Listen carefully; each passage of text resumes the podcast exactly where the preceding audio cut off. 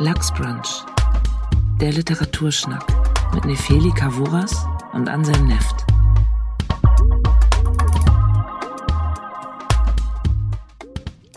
Herzlich willkommen zu unserer elften Folge von Lachsbrunch, die sommerliche elfte Folge. Es ist warm und wir lesen trotzdem. Kannst du überhaupt gut im Sommer lesen, Anselm? Ja. Spannende Antwort, ja. Das macht dich zum spannenden Menschen. Ja, ich finde Sommer ist ein bisschen anstrengend, dass man dann immer rausgehen soll. Aber draußen sind sehr viele Menschen an den schönen Plätzen und dann ist es gar nicht so schön da für mich. Und ich finde das toll, die Vorhänge zuzuziehen, im Bett zu liegen und zu lesen. Das stimmt, ja. das ist eigentlich die beste Tätigkeit im Sommer. Was hast du uns, mir als Sommerlektüre mitgebracht? Ich habe mitgebracht Der Wot von Silvia Chui. Schade, dass es nicht der Wot heißt, sonst hätten wir auch das hier einen Wodcast nennen können.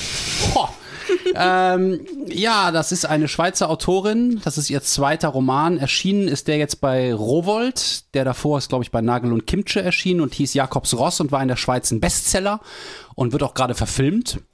Und ähm, das neue Buch, Der Wot, ist in der Schweiz auch sehr gut aufgenommen worden und auch relativ populär und in Deutschland halt gar nicht. Und das ist jetzt gerade hier im, im Mai erschienen bei einem deutschen Verlag und in der Schweiz wird es abgefeiert und hier interessiert es eigentlich niemanden. Und das möchte ich ändern im Rahmen meiner kleinen Möglichkeiten. Aber ähm, ja. Worum geht es denn da drin? Es geht um Viele Figuren auf 270 Seiten, um ein ganzes Jahrhundert auf 270 Seiten. Also es ist sehr dicht, es ist sehr rasant. Ähm, es fängt an mit einer Charlotte, die ist sozusagen jetzt eine Frau von heute, eine junge Frau von heute, die einen Sohn hat, der in der Pubertät ist und äh, fragt, ähm, wo komme ich eigentlich her, was hat es mit der Vergangenheit auf sich? Er ist nämlich im Reagenzglas gezeugt, im Prinzip, ähm, weil sie das Konzept Familie ablehnt. Und warum das so ist, wird dann langsam klar, während sie sich mit ihrem Sohn oder sich für ihren Sohn erinnert an ähm, die Urgroßeltern, die Großeltern, Onkel. Und ähm, dann steigt es ein mit einem 75. Geburtstag von ihrer Oma, wo es zu einem Eklat kommt, weil ein Bruder zum anderen sagt, na, sind dir die Kartoffeln zu schwer? Und der total ausrastet daraufhin. Und wir später auch verstehen, warum. Und ja, da kommt es wirklich zu, zu einer Messerstecherei und einem Herzinfarkt und es wird ganz dramatisch. Und ja, von da an springt die Erzählung durch Raum und Zeit von Person zu Person. Es bricht manchmal mitten im Absatz ab. Und wir lernen, ähm, ja, durch etwa 16 Personen, die alle miteinander verbunden sind, äh, ein ganzes Jahrhundert oder ich würde sagen die Traumageschichte eines ganzen, äh, auch kriegsgesättigten und vom Dritten Reich überschatteten Jahrhunderts kennen. Ja, das ist der Wort. Äh, der Vot. der Votcast, der Wort ja. beim Votcast. Ja. Und ähm, warum hast du genau dieses Buch mitgebracht? Warum willst du es präsenter machen? Ähm, 2019 hat Silvia Chui in Klagenfurt gelesen. Und zwar ein Auszug aus der Vot. Und sie hat eine wunderschöne Stimme. Sie hat das vielleicht ein bisschen äh, zu sehr auf emotionalen Effekt gelesen und es wurde ziemlich stark verrissen, was sie da vorgetragen hat. Und die Gegenargumente gingen auch in so eine Richtung, ist ja wie aus einem Kinderbuch oder ähm, ähm, warum schreibt eine Schweizerin über den deutschen Zweiten Weltkrieg oder das haben wir doch alles schon tausendmal gehört. Und da dachte ich, oh, ich glaube, das ist ein, wird ein ziemlich gutes Buch. das, also das klang eigentlich, also ich fand das halt auch äh, überhaupt nicht schlecht geschrieben und ähm, auch überhaupt nicht ähm, kitschig oder kinderbuchmäßig oder schlecht und habe gedacht, sobald das da ist, äh, hole ich mir das und habe das dann angefangen zu lesen und als ich nach den ersten Seiten so merkte, ich glaube, das taugt auch weiterhin, habe ich das dann vorgeschlagen für den Podcast. Weißt du was, ich freue mich darüber. Ja, warum? Ähm, erstmal, als du mir das Buch vorgeschlagen hast, ich dachte erstmal, super, wieder deutsche Gegenwartsliteratur, eine Schweizerin. Ich kenne mich kaum mit äh, Schweizer Gegenwartsliteratur aus. Ähm, sie hat mir auch nichts gesagt. Ich hätte das Buch ohne dich einfach nicht wahrgenommen. Ich hätte es ja, nie das, in die Hände gehalten. Ähm, was sehr schade ist. Das geht total unter. Das geht total unter. Ich äh, verstehe auch nicht, was da los ist. Es gibt auch echt nicht viele Rezensionen dazu. Und ähm, als ich es aufgeschlagen habe, dachte ich erstmal, ach du heilige Scheiße, was drückt mir da der Neft wieder auf? Nachdem ich letztes Mal bei Jane Austen mich schon drüber aufgeregt habe, dass man einen Familienstammbaum bräuchte, um die Figuren zu verstehen, Mhm. schlägt man jetzt dieses Buch auf und kriegt erstmal einen Familienstammbaum serviert. Ja. Und ich denke mir, okay, das kann ja böse enden. Mhm. Warum, warum brauche ich das jetzt? Warum muss ein Stammbaum da sein? Genau, ja. warum ist das wichtig? Und ich fange an zu lesen und merke, ja, scheiße, den brauche ich. nach jeder, äh, gefühlt nach jedem Absatz blätter ich wieder auf die erste Seite und gucke nochmal, ah, okay, das ist die, die Person, die mit der verbunden ist, okay, wieder zurück. Und ich fühlte mich ein bisschen am Anfang wie damals in der sechsten Klasse, als ich im Englischunterricht das erstmal ein Buch auf Englisch gelesen habe, jedes dritte Wort nicht kannte und immer wieder erstmal ähm, äh, nachschlagen musste, was es bedeutet, um wieder weiterzulesen. Und es hat mich gehemmt. Und es ist Sommer, es ist heiß. Ich kam nicht rein, es war zu heiß, weil es, ich konnte mich nicht Was machst du? konzentrieren. Dann gehst du ins Freibad, isst du Eis, sitzt du mit den anderen Idioten draußen. ich, ich trinke Bier im kalten Kämmerchen. ja, gut. ähm, nee, Dazu kann man aber auch ganz gut lesen. Das stimmt. äh, und ich hatte mich auch aufs Lesen gefreut, aber man muss, das muss man auch dazu sagen, man muss bei diesem Buch hoch konzentriert sein. Und ich habe gebraucht, um reinzukommen. Ich habe angefangen zu lesen und habe es wieder abgebrochen. Und habe gewartet, bis die Temperaturen ein bisschen runtergekühlt sind.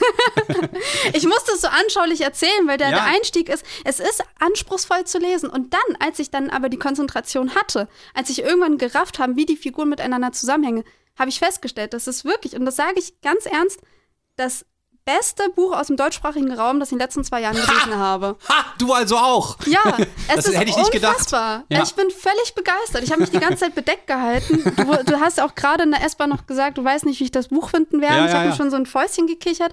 Und ähm, wenn man diesem Buch eine Chance gibt, man muss konzentriert sein. Ich muss das dazu sagen. Man muss, man muss, man muss sich auf dieses Buch einlassen. Es geht rasant zu. Und das sag ich, die ja immer sich darüber beschwert, dass Dass alle, zu lahmarschig dass zu ist. Mhm. lahmarschig ist. Es ist absurd, wie viel in den ersten 20 Seiten erzählt wird. Wie viele Figuren. Auch Andeutungen, die man noch nicht versteht. ja, ja. ich habe ähm, Ich habe auch bestimmt 20 Mal am Anfang zu dem ähm, Stammbaum da geblättert und war heilfroh, dass es den gab und dachte auch die ersten 30 Seiten lang so, mm, das kann ja heiter werden. Aber ich hatte das Gefühl, dass das geht sich aus und es ging sich dann auch aus, weil die ähm, Figuren so gezeichnet sind, dass sie einem sehr schnell sehr nahe kommen und man auch der, die Motive von ihnen sieht. Und man guckt aus ihrer Perspektive, aus ihrem Kopf in die Welt. Und dann guckt man wieder aus dem anderen Kopf in die Welt. Ja, das Interessante ist ja ähm, dieser funktionierende Perspektivwechsel. Also ganz oft ähm, ähm, scheitern für mich, äh, ich sage mal, Familienromane daran, dass ich merke, für mich sind die Perspektiven nicht glaubhaft oder es wird zu sehr ein Fokus auf eine Figur gelegt oder ähm, äh, ja, also dass es für mich nicht fließend ineinander fließend übergeht. Und hier hat äh, Sylvia Chui irgendwie zehn Personen und du bekommst jede Perspektive mit und es geht so ähm, gut komponiert ineinander über. Da, da, das ist grandios. Also Mhm. ich fliege, man möchte das, das ist jetzt einer dieser Sätze, die man nicht sagen möchte, aber man kann das Buch nicht weglesen, weil diese Übergänge extrem wichtig sind. Das Buch hat keine Kapitel. Man möchte, also man könnte das wirklich am Meinst du Stück weg, nicht, lesen. nicht, weg, nicht weglesen oder nicht weglegen? nicht weglegen. Mhm. Ähm, Eben weil diese Struktur ja, in, es geht immer weiter. Also du, das ist so, sie führt dich durch einen Gang und dann sagt sie, hier ist noch ein Kämmerchen, geh mal hier Ja. rein. Dann gehst du da rein, denkst, ah, okay, schöner Raum, ich Ja. bleib jetzt mal bei der Figur. Dann macht sie noch eine andere Tür auf und Ja. denkst du, was? Okay, Ja. hier ist noch mal eine andere Geschichte. Wo bin ich denn jetzt? Bin ich jetzt in Zürich? Jetzt bin ich wieder in Berlin? Mhm. Jetzt bin ich irgendwie in Norddeutschland? Und dann kommst du wieder an den Raum, wo du am Anfang mal warst, aber hast eine neue Perspektive darauf und gehst von da in noch neuen Gang. Ja, Ne? ja, ja, das ist äh, großartig. Aber ist es nicht so, dass du kritisieren möchtest, ich muss ja immer irgendwas Schlechtes mal hier finden, dass das eigentlich alles in der gleichen Sprache geschrieben ist? Sie guckt immer aus der aus dem Kopf von verschiedenen Leuten, ganz intensiv, ganz nah bei ihnen dran, aber die Sprache ist immer recht ähnlich und ähm, hat auch so einen Sog-Charakter, weil sie viel mit Wiederholungen arbeitet und ich würde sagen, das ist auch ein Buch zum Vorlesen oder zum auf der Bühne gesprochen werden. Sie ist ja auch selber ähm, nebenbei auch Kabarettistin und hat das Buch auch, glaube ich, mit einem Musiker zusammen auf die Bühne gebracht und äh, hundertmal aufgeführt überall. Und sie kann auch super vorlesen und ist auch irgendwie eine, eine Frau, die Performance liebt. Und das Buch eignet sich doch total gut für, fürs Performative. Aber würdest du sagen, dass das vielleicht auch die, eine literarische Schwäche ist? Absolut nicht. Ich finde ja gerade dadurch, dass ähm, die Sprache so verdammt gut ist und schon fast was Lyrisches hat, fand Mhm. ich. Also teilweise auch viele Absätze ähm, hören einfach, also viele, viele Szenen hören einfach mitten im Satz auf und dann Mhm. springt es weiter, was ich ein bisschen als lyrisch wahrnehme, so ein bisschen. Ja. Die Sprache ist das einzige Konstante und du brauchst das auch, ja, um das dabei zu bleiben. Mhm. Ähm, ich könnte, und ich, das fällt mir dadurch auch leichter, den allen Figuren gleichwertig nahe zu sein. Ja. Das Schöne ist, ähm, was ich diesem Buch sehr hoch anerkenne, ist, dass alle Figuren ambivalent sind. Mhm. Du hast nicht das klassisch Böse oder das klassisch Gute. Du fühlst total mit einer Figur mit und plötzlich siehst du diese Figur aus den An Augen der anderen Person Mhm. und hasst sie kurz. Mhm. Denkst dir, oh Gott. Es ist ja auch ein bisschen dieses, ähm, äh, ich habe es ja nur gut gemeint und es passiert aber das Schlechteste daraus. Also es hast auch in diesen Familiendynamiken und du brauchst aber diese, diese Sprache, die immer konstant bleibt, um diese Perspektivwechsel überhaupt zu verstehen Ja, das freut mich total, weil ich sehe es genauso. Ich finde, die Sprache ist, als ob Chewie die Sprache für eine große Familie gefunden hätte und kann mit derselben Diktion in ganz verschiedene Köpfe rein. Ja, Und das ist äh, ein Kunstgriff, den ich atemberaubend finde, weil das funktioniert einfach. Wenn, ne, wenn man über das Buch so spricht und man würde es jemand erzählen, dann würde man als Zuhörer sagen, äh, ich glaube, das geht nicht gut. Oh nee, das, oh nee, nee, nee, nee, die hat sich völlig verhoben. Aber es funktioniert. Und ich glaube, ein Teil ist genau das, dass sie sich für eine einheitliche Sprache bei allen Figuren entschieden hat. Wobei sie auch teilweise halt Schweizerdeutsch verwendet oder auch mal Begriffe, die aus der Zeit gefallen sind, die eben ja in den 30er oder 40er Jahren benutzt wurden. Aber auch das irgendwie so sparsam und elegant, dass es immer, immer passt, finde ich, in der Figurenrede, oder? Ich würde mal kurz einen ähm, Auszug vorlesen, Mhm. der diesen Perspektivwechsel einfach zeigt, weil ich finde das extrem. Ich, du siehst, ich möchte Werbung für dieses Buch machen. Ich habe jetzt die gleiche Mission Jawohl. wie du. Ein Ähm, Team heute. Ein Team heute. Team Chewie. Ähm, also mit geballter Kraft wollen wir dieses Buch nach vorne bringen.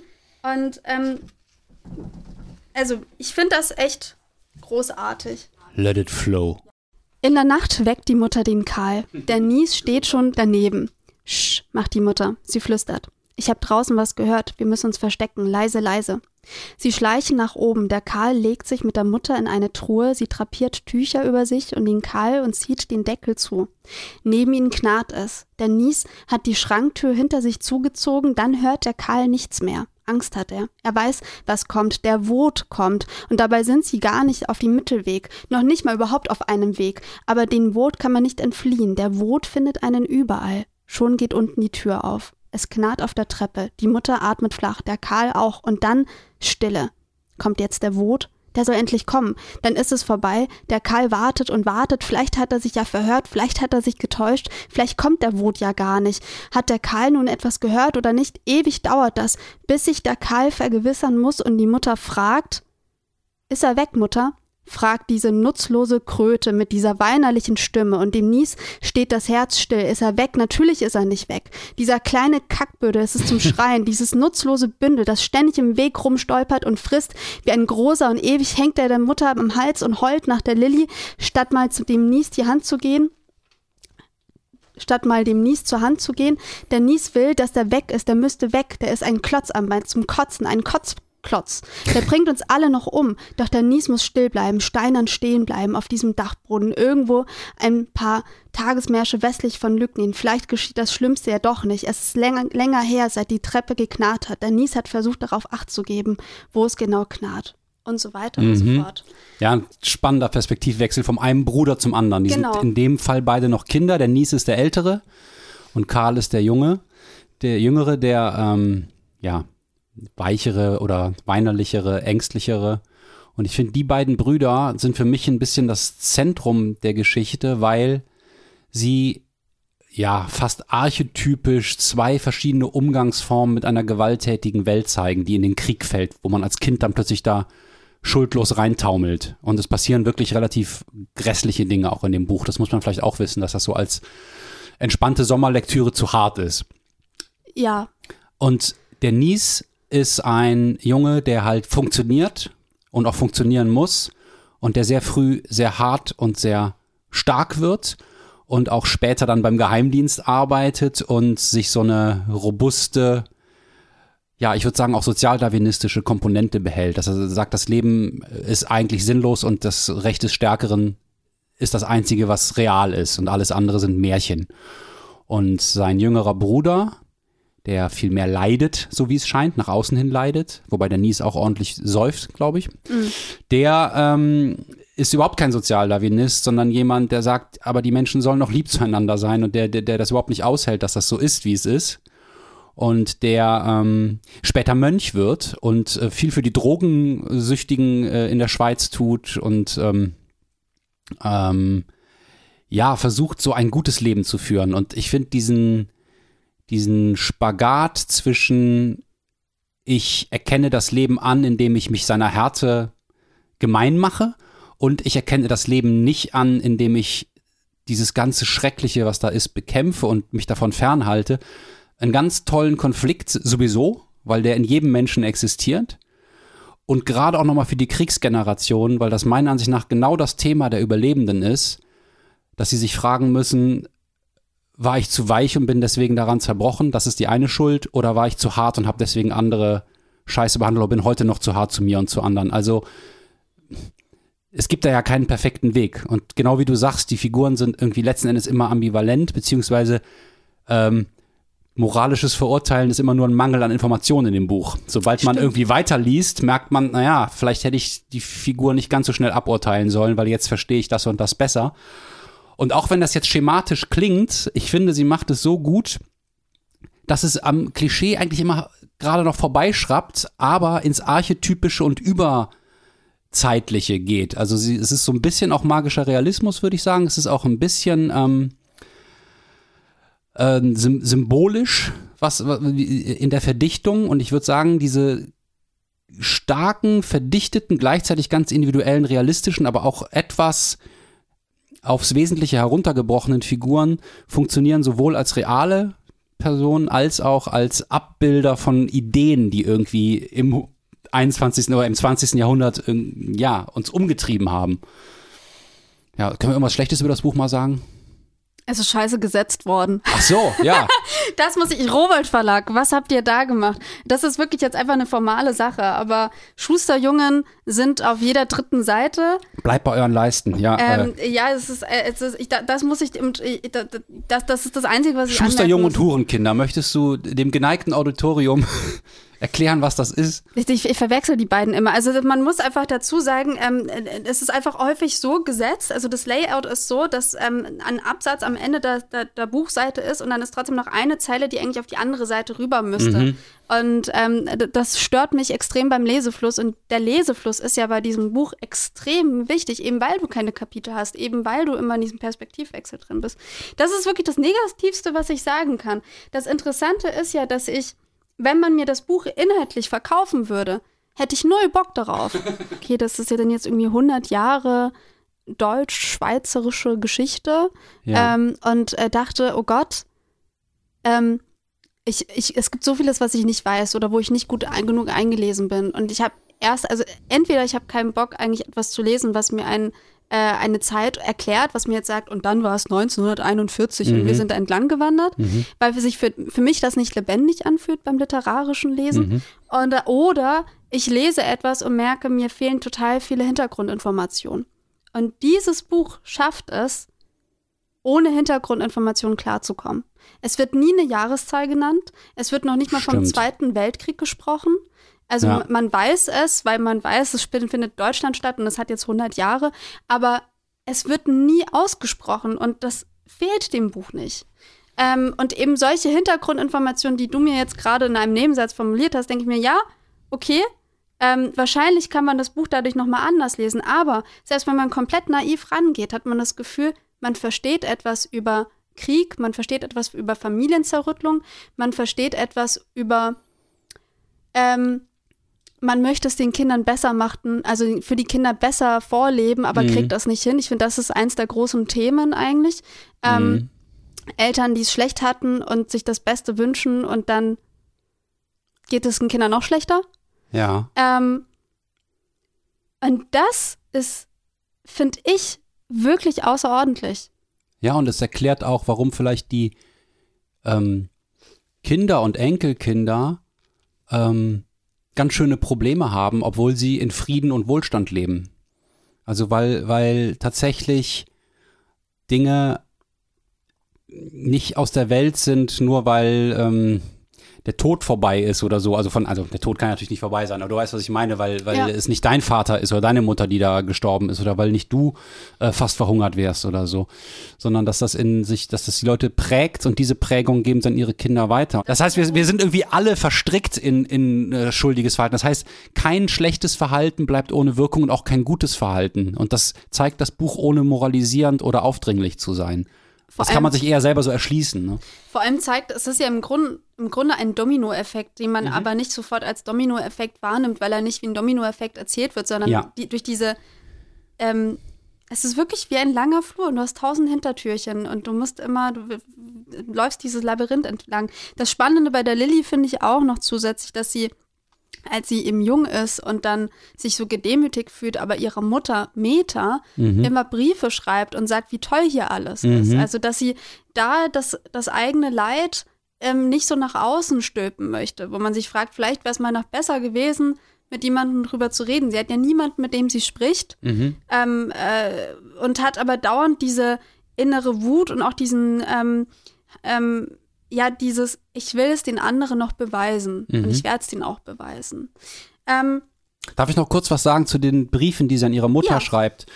Ich finde auch das sehr schön beobachtet, weil ich glaube, dass die Generation der Menschen, die ja zwischen 1900 und 1930 geboren sind, viel, viel stärker als wir so erzogen und so ja mentalitätsmäßig informiert gewesen sind, dass sie negative Dinge sehr subtil angedeutet haben und versucht haben, wirklich durch das Darstellen des Schönen die Wirklichkeit ein bisschen umzuschreiben.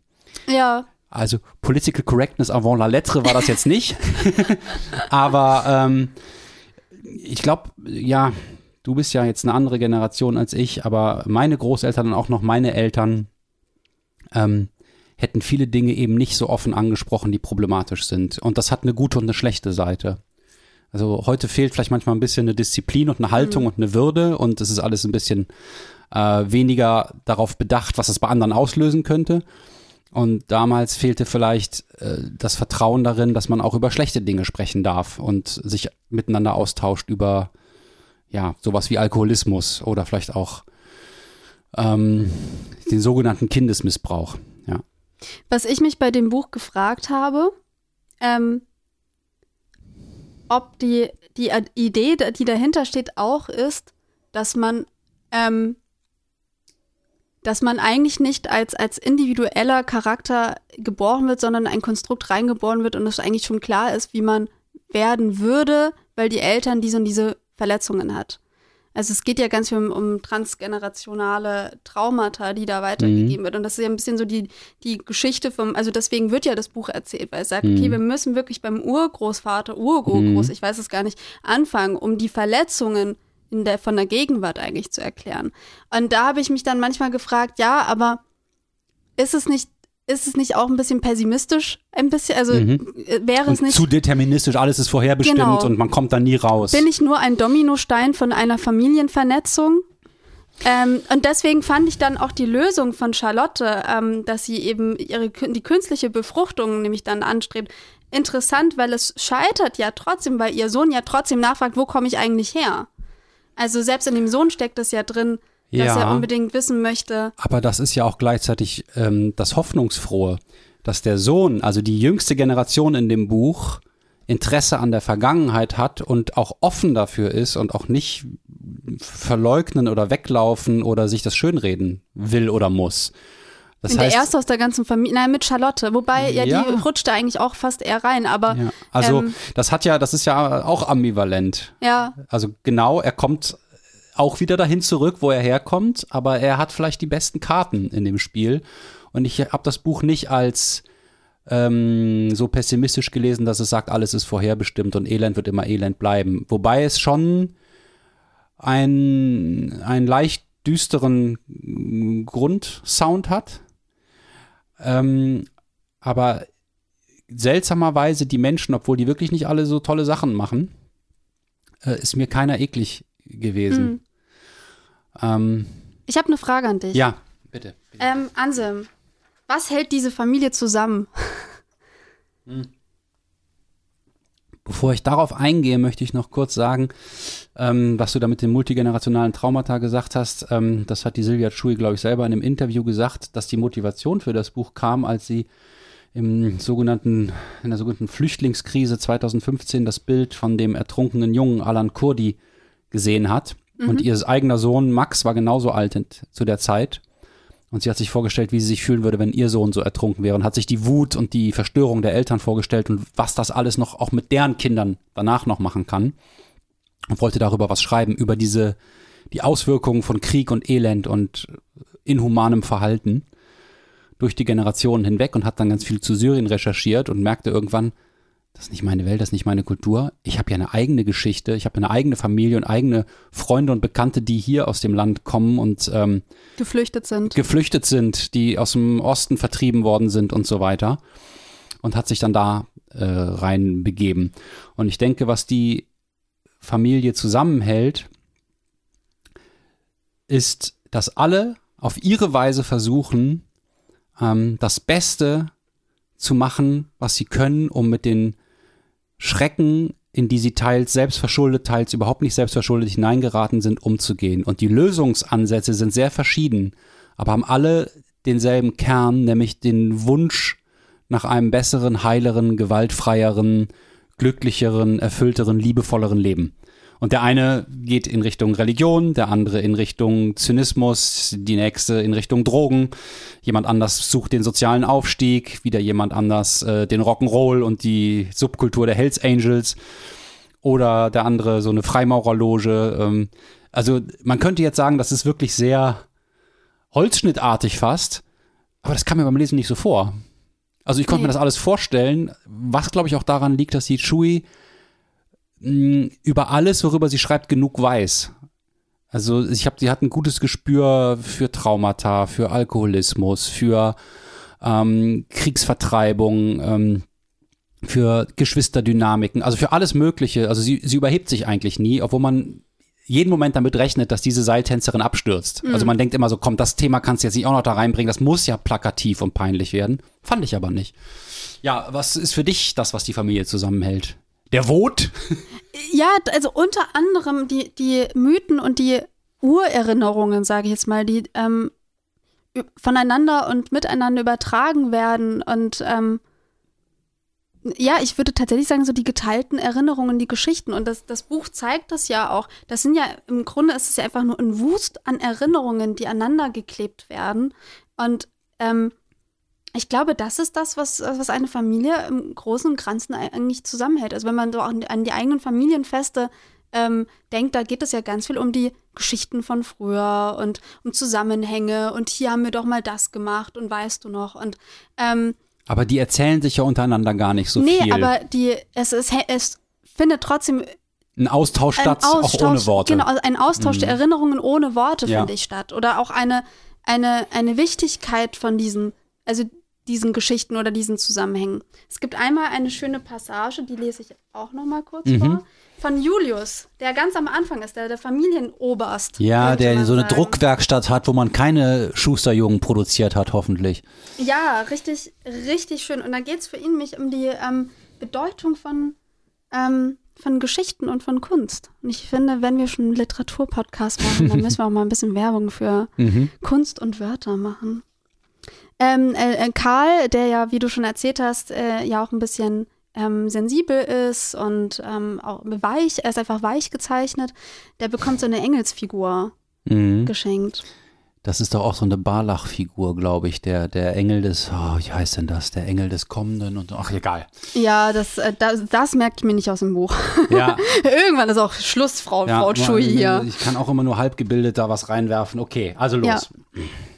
Schau dir das Gesicht dieses Engels an. Ich verrate dir ein Geheimnis. Das ist das Gesicht einer berühmten Dichterin und es ist kein Zufall, denn Dichten und Malen sind Zauberdinge. Merk dir das gut, Min Jung. Mit Dichten bringt man die Menschen zum Besseren und zum Schlimmsten. Man bringt sie zum Weinen und zum Lachen und zum Lieben und zum Morden. Es gibt keine größere Macht auf der Welt als die Macht der Wörter. Sagt man im rechten Moment das Rechte, so rettet es einen oder es verdirbt einen. Und fast genauso groß ist die Macht der Bilder.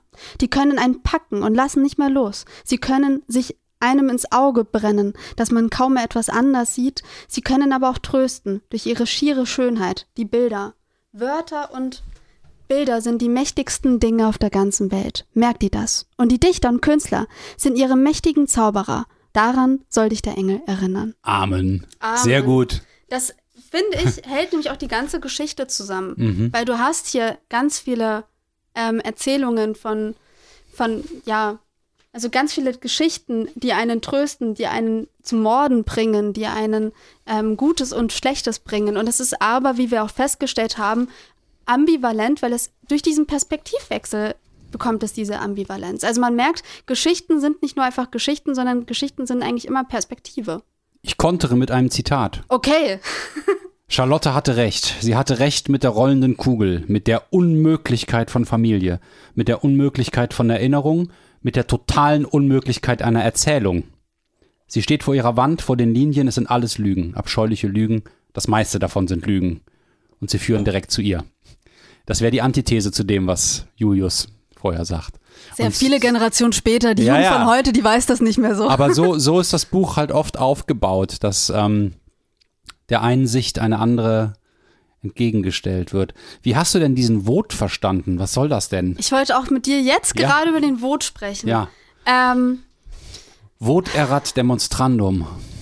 Ja, Vot, ich habe dann auch dann äh, erst nachdem ich das Buch fertig gelesen habe, mal gegoogelt. Mhm.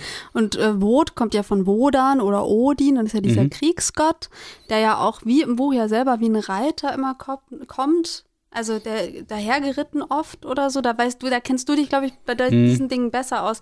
Aber Wut ist ja, also Wodan kommt ja ursprünglich auch von dem Wort Wut. Und ich glaube, es ist in dem Fall in der Geschichte einfach diese weiter transportierte Wut oder diese starke negative Emotion, die, ähm, die nicht offen behandelt wird. Also die durch diese Ah, ja. Unterdrückung Mhm. und Verdrängung eben immer weitergegeben wird, durch kleine Handlungen, durch kleine Gesten. Ähm, ich finde, das Interessante für mich ist, Karl ist ja der, der am meisten Angst vor dem Wot hat. Also bei Mhm. ihm geht der Wot irgendwie nicht durch, wenn man das jetzt so als Metapher, irgendwie den Wot als Metapher also betrachten möchte. Ja. Der Wot trifft alle anderen, die sich nicht mit dieser, diesen Urängsten auseinandersetzen, mit dieser Urverdrängung. Und bei ihm, er hat am meisten Angst. Ähm, und er handelt, er handelt so, dass er eigentlich den wenigsten Menschen wehtut. Ja, das ist eine interessante Betrachtung, die habe ich noch gar nicht so angestellt. Da könnte was dran sein. Ähm, ich fand den jetzt auch nicht irgendwie wesentlich sympathischer als die anderen Figuren oder so. Und äh, er sticht ja auch, auch mit dem Messer gleich am Anfang schon mal um sich äh, in so einem Anfall. Ja, ist ja Notwehr. Ja, ja, ja, okay, er wird halt hart getriggert. Ja. Ähm, aber es könnte sein, dass man das so lesen kann, dass derjenige, der ähm, sich vor diesem Familientrauma, das so ein, also der Wot symbolisiert dann vielleicht sowas wie Gewalttätigkeit und Angst vor Gewalttätigkeit und das gehört zusammen. Das sind so zwei Seiten einer Medaille. Die, die Angst erzeugt wieder neues Fehlverhalten oder dass man eben ausrastet oder komische Sachen macht und die Gewalt erzeugt wieder Angst bei anderen und das ist so eine ewige Kippschwingung. Und ähm, also Odin ist in meinen Augen nicht ein reiner Kriegsgott, sondern ähm, der mit seinem achtbeinigen Ross Sleipnir da so rumreitet, sondern eher auch noch sowas wie ein Seher, ein Schamane, ein, ein inspirierender Gott, der da irgendwie äh, den Menschen die Runen bringt und das Met und so weiter. Hat aber auch mit dem Vot, glaube ich, gar nicht so viel zu tun, weil das ist eher so ein so eine mecklenburgische Sagengestalt, die so als ewiger Jäger da nachts durch die Wälder reitet und die Menschen, die irgendwie über ihn spotten, kaputt macht oder denen da irgendwelche abgehackten Frauenbeine anhext. Ich, das ist ja wie so wü- wüstes Zeug. Das war Splatter für die Menschen im 18. Jahrhundert oder so.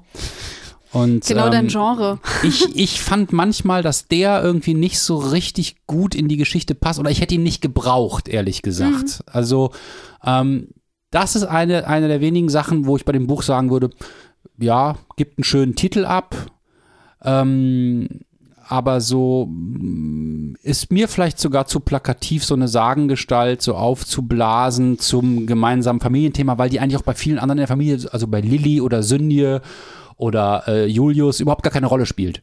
Eigentlich nur bei Karl. Ja. Und bei den anderen ist das mal so ein Nebensatz. Und dann denke ich, pff, ja, muss es sein? Ich finde schon, dass es sein muss, weil es, äh, finde ich, genau das ist, was die Familie unter anderem zusammenhält. So der, der gemeinsame Glaube an äh, die, dieser, diesem Mythos, der weitergereicht wird. Oder Aber diese, ich habe das Gefühl, der Nies glaubt das zum Beispiel gar nicht dran. Das hält das Nee. einfach für Mumpitz. Ja, aber es ist trotzdem, es spukt da irgendwie immer weiter mit. Oder die erzählen sich das auch immer irgendwie im Nebensatz weiter. Ja, müsste ich nochmal drauf achten, wenn ich das nochmal lese, was ich vielleicht wirklich tun werde, weil es ist so dicht, da ist so viel drin. Ja. Und es macht auch so einen Spaß irgendwo, Ja. trotz aller Bitternis. Ich muss dazu Mhm. sagen, ich habe ähm, heute früh nochmal den Anfang gelesen, die ersten 50 Mhm. Seiten. Und das war richtig geil.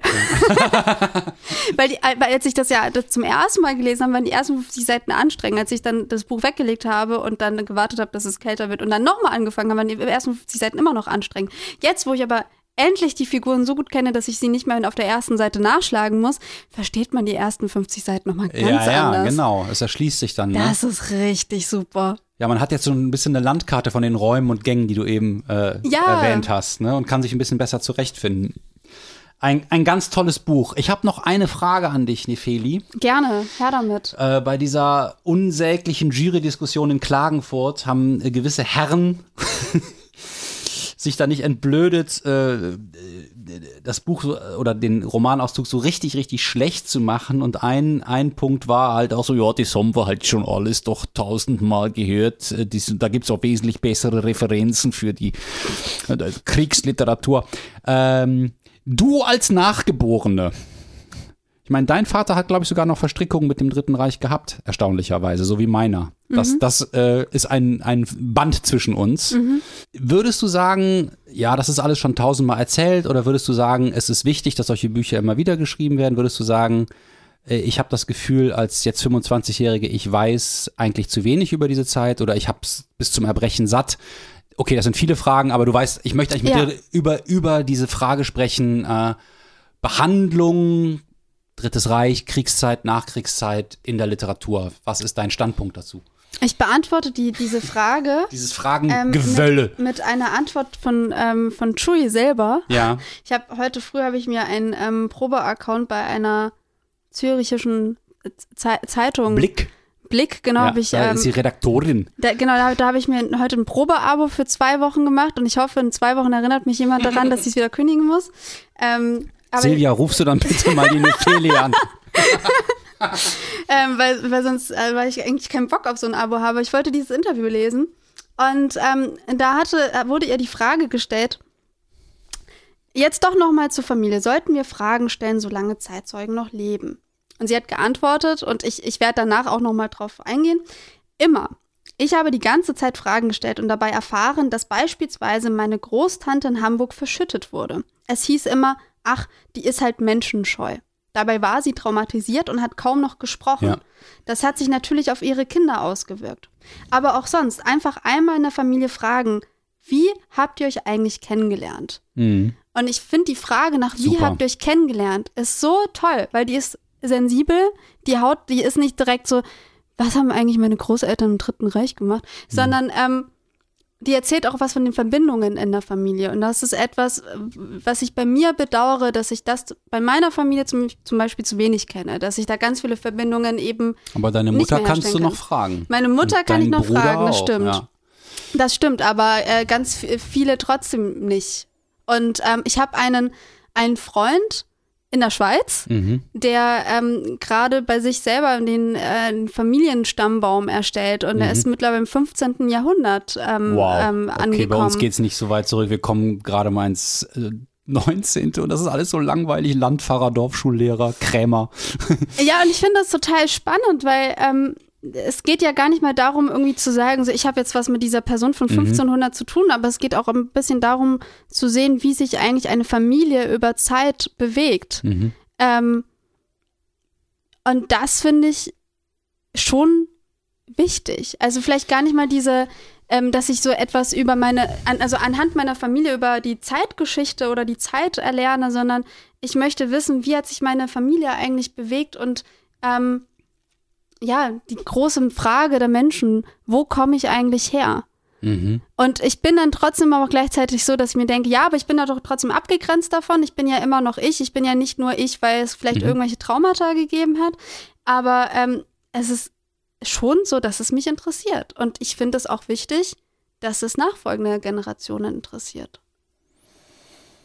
Ja, es ist ja auch vielleicht ein bisschen Zeitgeist, sich sehr stark als Individuum zu betrachten.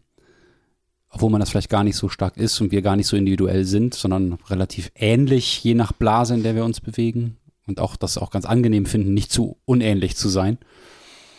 Und sich mit der Familie zu beschäftigen und zu sehen, dass man ein Teil von einer größeren Geschichte ist oder dass man eine ein Antwortversuch auf eine drängende Frage ist. Ne? In dem Buch versuchen die Leute ja irgendwie mit, mit etwas umzugehen. Ähm, und deine Geschwister haben vielleicht eine andere Strategie. Äh, das kann einen gleichzeitig erden, ein bisschen äh, demütigen, aber auch vielleicht äh, ja in so einen Kontext stellen, der größer ist als man selbst. Und das finde ich schon interessant. Ich habe äh, lustigerweise, äh, ähnlich wie die Chewy, auch ein Buch jetzt gerade geschrieben über multigenerationale Traumata und sehr viel aus der eigenen Familiengeschichte geholt und stundenlang mit meiner Mutter vor allen Dingen geredet. Mein Vater lebt nicht mehr. Und auch Fragen gestellt, wie, wie habt ihr euch kennengelernt und so. Und ich kann es jedem und jeder nur empfehlen, das zu machen, solange die Eltern leben und falls die Möglichkeit besteht, mit ihnen noch ein Gespräch zu führen.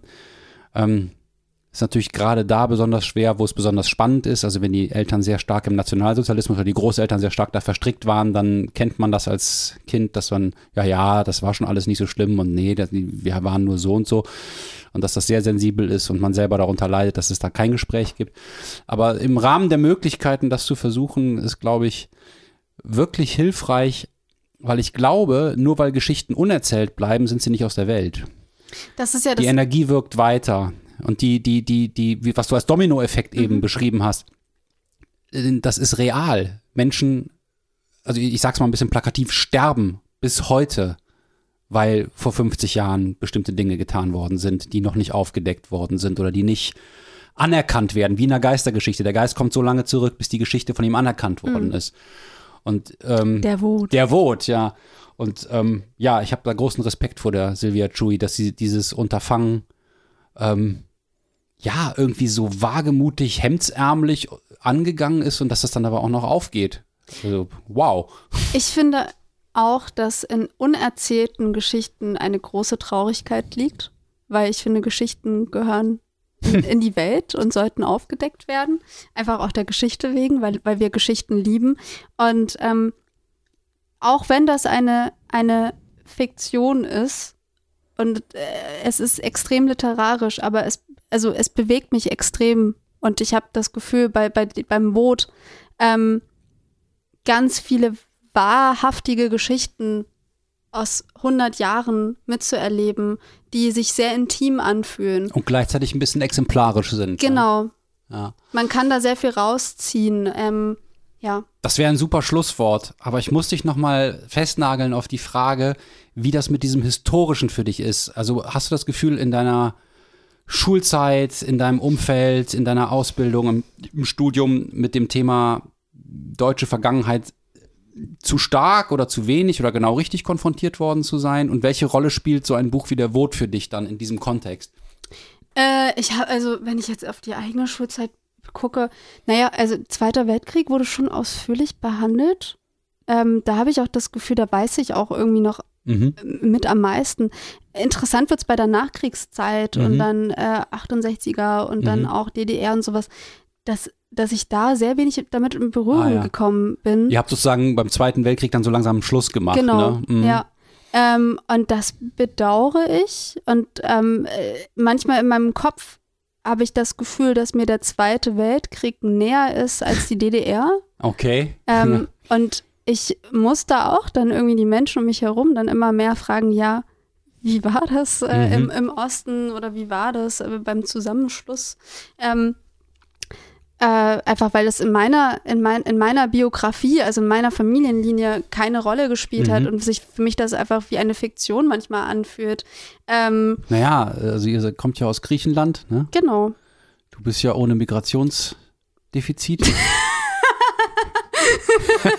um eine Literaturkritikerin zu zitieren, die Yeah. als sie denn wieder so einen Bock geschossen hat. Ähm, äh, aber, aber da, äh, da gab es ja auch Krieg. Da, Ja. äh, Wir reden ja heute noch über die Reparationszahlungen. Ja, das Und, stimmt. äh, naja, aber wir wollen jetzt nicht zu tief in deiner Nee, Familiengeschichte. Nee, das, äh, das, geht euch, das geht euch da draußen auch nichts an. Nein, aber ähm, ich, hab, ich finde, ich habe zu spät damit angefangen, bei mir in der Familie nachzufragen. Und vielleicht ist es auch, ähm, äh, um jetzt auch noch mal kurz was Persönliches zu sagen, ähm, eine, eine Sache von, von Menschen mit Migrationsgeschichte, die ähm, in ein anderes also die zum Beispiel in Deutschland geboren werden und sich dann vor allem auf die deutsche Geschichtsschreibung ähm, einlassen und vergessen, was das Ah, ja. eigentlich eine andere Ja, Geschichtsschreibung der Familie eigentlich vorherrscht. Und ich habe zum Beispiel als Kind nicht zusammengekriegt, dass der Zweite Weltkrieg auch, äh, äh, auch in Griechenland stattgefunden hat. Ich ja. dachte halt, naja, es war halt ein Krieg in Deutschland und alle waren halt in Deutschland. ja, Ähm, ja und das, das kann ich also nachfragen, wie halt Sylvia Trui das auch selber sagt und wie das in dem Buch selber nicht passiert. Die Menschen, das ist ja das, das Interessante und das Wahre an dem Buch. Die, die, die Menschen fragen einander keine Fragen. Die schreiben sich nette Briefe, die beleidigen sich, aber die stellen sich keine Fragen. Die wissen Stimmt. voneinander noch nicht mal, was passiert Stimmt, die stellen ist. sich sehr wenig Fragen. Die- ja. die- die Sie, wissen- sich selber noch nicht mal. Nee, die, da, da, da, die ganzen, du hast die ganzen Traumata und du hast die ganzen ähm, äh, Grausamkeiten, die in der Luft die ganze Zeit fliegen. Und ich denke mir so, wie haltet ihr die Spannung aus? Hm. Und ähm, Schieben sie weiter in die nächste Generation. Die schieben Und sie wir weiter. laufen jetzt neurotisch hier durch die Gegend. ja, ja. und ähm, stellen Fragen, Fragen, Fragen, Fragen, Fragen. Genau, Fragen. und ich, äh, vielleicht ist da, um dem Vot zu entkommen, ich mag ja den Vot anders als Mhm. du, ähm, äh, d- an, wie Silvia Trudy schon selber sehr klug formuliert, fragt eigentlich einfach mal, wie habt ihr euch kennengelernt? Mhm. Okay. Ja, ich hatte an der, in, in der Schule das Gefühl, dass ich damit so Lehrern zu tun hatte, die in Geschichte, Deutsch und anderen Fächern mich dann mit dem Dritten Reich konfrontieren wollten, auf eine Weise, wie sie ihre Eltern nicht konfrontiert haben. Und dass man als Schüler so ein bisschen der Müllabladeplatz von Emotionen war, die nicht so ganz geklärt waren für familiär Ah, okay. und hatte ein gro eine große Aversion gegen das Thema, beziehungsweise eine große Aversion gegen die Betroffenheit und dachte auch, wenn die das alles so schlimm finden, dann wa- waren vielleicht auch ein paar gute Sachen dran. Also das hat mich eher so in, eine, in ungute Gefilde gebracht, dieses Betroffenheits, dieser, dieses, du musst das so und so empfinden. Ich dachte, das sind ganz schneidige Uniformen hier und so. Ja, schade, dass sie den Krieg verloren haben. Aber ich war auch ein bisschen bescheuert im Kopf, das muss man dazu sagen. Ähm, aber bei mir hat diese, diese Art von moralischer Vorgabe nicht so genutzt. Und erst jetzt, in den letzten Jahren, näher ich mich irgendwie, sagen wir mal, äh, geklärter diesen ganzen Themen. Und ähm, glaube nicht, dass nur weil das schon sehr oft erzählt worden ist, man es nicht immer wieder erzählen sollte auf seine eigene Weise. Ähm, noch ein letztes lustiges Detail. Silvia Chui wurde mal in einem Interview, ich glaube mit Julian Schütt für SRF, ähm, gefragt, ähm, warum das Buch so viele Themen enthält und so springt. Und sie meinte, das sei ihrem ADHS geschuldet. Und da lacht Stimmt, sie. Das habe ich auch gehört, ja. Ja, da lacht sie und äh, sie hat das Buch in vier Monaten in so einer Schreibzeit, die sie irgendwie finanziert bekommen hat von irgendeiner Stiftung, äh, geschrieben. Also in vier Monaten dieses Buch runtergehauen und äh, sie meint, sie kann sich halt nicht so lange auf eine Geschichte oder ein Thema konzentrieren, obwohl das bei Jakobs Ross anders ist. Das ist eine wirkliche, äh, in Schweizer Mundart geschriebene historische Geschichte, die äh, nicht so sprunghaft ist. Hier geht's sprunghaft zu und ähm, ja, ich denke, wir sind uns einig. Es gab wenig Konflikt diesmal. Ich habe noch zwei Sachen. Ja. Dann ähm, n- nämlich die andere Seite, die ich auch in einem Interview gehört habe, die fand ich auch äh, urspannend, dass sie, äh, das sind ja auch Schweiz, Schweizer Dialektsätze drin, die hat sie aber für den deutschen Markt angepasst, weil man sie sonst einfach nicht Weil verstehen sonst würde. versteht's wieder keiner. Ähm, aber Hast es du Martine heute schon Also es ist schon irgendwie, sie hat ein Beispiel und zwar, dass ähm, selber eigentlich im, im, im Schweizerischen dann irgendwie sauber Ja. ähm, geschrieben wäre oder so ähnlich und das, also dass, wir- dass wir in Deutschland das eher als sauber lesen würden, nicht als Ja. selber und deswegen musste sie Stimmt. gucken. Das fand ich auch einfach als Schreibprozess interessant. Und dann, Silvia, wenn du, wenn du, wenn du, ich habe deine Tourdaten nachgeguckt. Ich will unbedingt diese, diese verdammte Performance von dir sehen. Ja. und hören, diese Live-Musik ähm, äh, lese. Ich bin ganz neidisch, dass ich, äh, dass ich dich, ich spreche dich jetzt an, nie hab lesen hören. Komm, zu uns nach Hamburg. Komm nach Hamburg, du hast hier zwei Fans. Ja, es werden noch mehr und wir werden dir eine Bühne suchen. Auf jeden Fall, melde dich. Nefeli, es war mir wieder ein Fest mit dir. Mir Eine auch. Freude. Ja. Ein großer Spaß. Ein, ein, kein Vot, es war kein Vot. Nein. Es war, es war sehr viel Vot. Danke, shall we do with the du drunken das- sailor? So. Mach's gut, bis, Bis zum dann. nächsten Mal. Ciao. Ciao.